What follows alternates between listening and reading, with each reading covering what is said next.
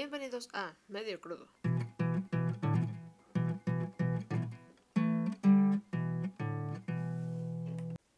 Un espacio donde nos adentraremos en el mundo de los restaurantes, la cocina y, por qué no, la comida. Arrancamos, episodio 1. Propinas. Todos alguna vez en la vida hemos ido a un restaurante, ya sea callejero o de manteles largos. Nunca nos preguntamos qué hay detrás de lo que nos sirven. ¿Quién lo cocina? ¿Los productos son frescos? ¿Hace cuánto están ahí? ¿En qué condiciones llegan? ¿Por qué no cuesta lo mismo ahí que en otros lugares? ¿Cuánto tiempo tardan en prepararse? ¿Pago lo suficiente? ¿Podría mejorar? No se ve como en la carta. Hoy hablaremos de las propinas. ¿Qué es lo que viene a tu mente cuando te preguntas cuánto dejo de propina? Solo dejaré el cambio. Mi bolsillo no lo permite. Si lo pido para llevar, no tengo por qué dejar propina. Mi orden fue incorrecta. El mesero ignoró y retrasó mi orden. Se apuró y me trajo correctamente lo que pedí. Si googleas propina, encontrarás cantidad de dinero que se deja voluntariamente por agradecer un servicio.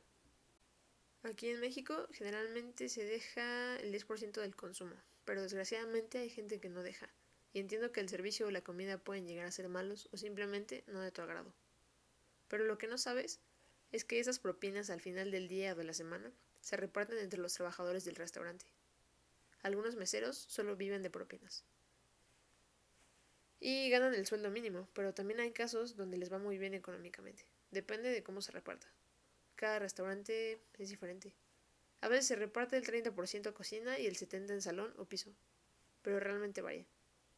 Al dejar propina estamos ayudando a mejorar la economía de los lavalosas, runners, cajeros, meseros, cocineros o si no, por lo menos para retribuirle lo que gastó ese día para llegar a trabajar. Es gente que sigue trabajando después de que tú ya te fuiste. Imagina el día de la balosa.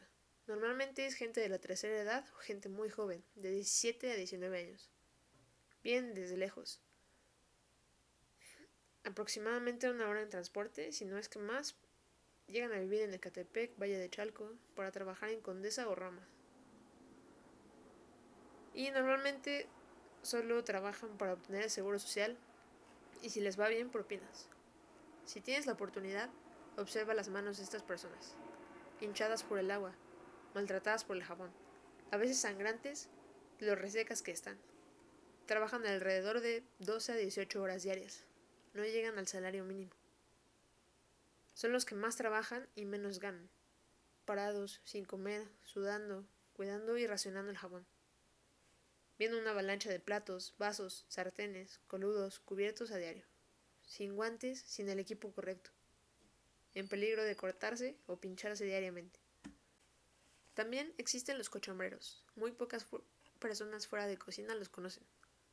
Se dedican a trabajar por la noche, lavando a profundidad, campanas, hornos, freidoras, estufas y demás. Igualmente mal pagados. Algunos cuentan con dos o más trabajos, y a pesar de lo cansado de su trabajo, no se quejan trabajan con gusto. Creo que es importante dejar propinas si tu bolsillo lo permite. Ver más allá de muchas cosas. Porque mucha gente está ahí para brindarte un mejor servicio. Y también está la otra cara de la moneda, donde la gente trabaja de mala gana, no tiene gusto por servir, pero tiene la necesidad de trabajar. Y en cocina siempre buscan ayudantes o runners, gente con labores simples y pesadas. El salario en México el mínimo es de 3.000 a 4.000 pesos, a veces ya con propinas incluidas. Para ayudantes, lavalosas y a veces cocineros, pero igualmente el de los cocineros es de 6.000 a 8.000, pero varía. Y de los chefs de 10.000 y puede subir hasta 60.000, 80.000 al mes. Cuando entras a trabajar en cocina no te dan seguro social y típico que te pagan en dos partes. A veces solo te dan las propinas o algo significativo para completar los pasajes.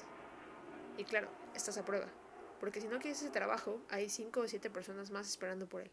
Y la cosa es que sí hay trabajo, pero está muy mal pagado, al menos en cocina. En todos los restaurantes deberíamos de repartir entre todos las propinas. Así, todos nos esforzaríamos para que todo salga mejor. Hasta aquí el episodio 1. Espero te haya gustado. Gracias por sintonizar. No olvides suscribirte y darle like. Yo soy Itsu de la Cruz. Hasta la próxima.